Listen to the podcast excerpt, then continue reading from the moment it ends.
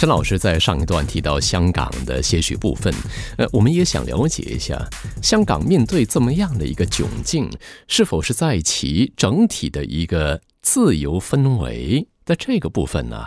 被扣分了？当然自由了。因为我们都知道，自从国安法推出了之后，然后香港就有上街示威的一些动乱的事情，然后香港也开始打压啦、管控啦等等这一方面，大家非常担心的香港的特首吧，哈，这个是一个武官呐，所以武官的话，大家就担心说，可能执法的力度哈会更严厉啊。所以，也就是刚才主持人您所到的，可能言论啊等等这一方面哈，都会加以的更加的监管，所以大家也是非常的担心了。那么看过了这个部分，我们再往下移，就关于这个非银行客户存款的部分，陈老师，您怎么给我们做解释呢？根据新加坡金融管理局哈最新的就是到了五月为止，今年五月为止。报告里面我们可以看到，非银行客户的存款的余额这方面哈，我去探索了哈。非银行客户存款，非银行客户指的是，就是说不是银行跟银行间，也是说企业啦，或者一些富豪啦，或者个个人啊等等啊的一这些资金啊存入银行体系里面，这一些非银行客户存款跟余额哈，在去年十二月到今年五月。就是二零二一年十二月到今年的二零二二年五月，这个是最新的最新的一个数据。短短的五个月里面，哦，非银行客户的存款跟余额，哈，如果说外币外币，哈，就是外币流入新加坡，它增加了多少？这个存款，哈，增加了八点一二个 percent，在短短的五个月里面，总计的话，大概增加了五点八三个 percent。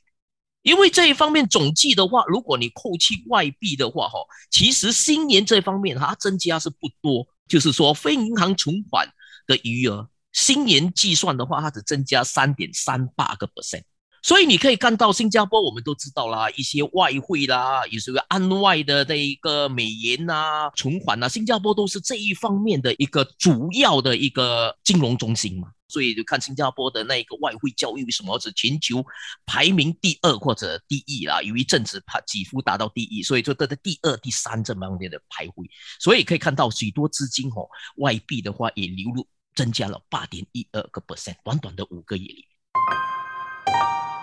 如果从一九八六年到二零二二年哦，新加坡的资本流入哦，平均是大概六十五点七亿新年了。但是哦，非常有趣啊！从这一个数据我们来看哦，节目一开始说新加坡是一个大吸金，因为在二零二二年第一季度的话，就高达了七百六十三点三九亿新年，创历史新高。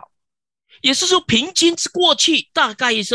整十多二十年，平均只有六十五亿新年的资本流入每一年。但是今年的话，第一季度啊，短短的一个季度就流入了七百六十三点三九亿新年，所以你可以看到哈，二零二零年的话哈，个二零二零年的第二季度，刚刚新加坡爆发那个疫情，当时哈是一个负数嘞，是流出嘞，流出了多少？两百四十二点六八那一个新年，所以你可以看到哈，如果你相比的话。今年第一季度，我们刚才提到是七百六十三点三九亿的新年的余额，也就是净流入，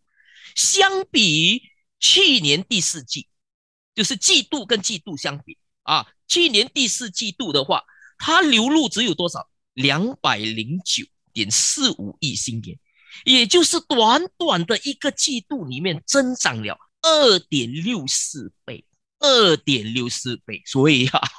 所以刚才我们一开始为什么这一个短短的一个季度里面一个大戏精的一个 情况出现啊？所以资本的话，可能是一些资金啊流到这里啦，或者来这里创业啦等等啊，投资啊这些。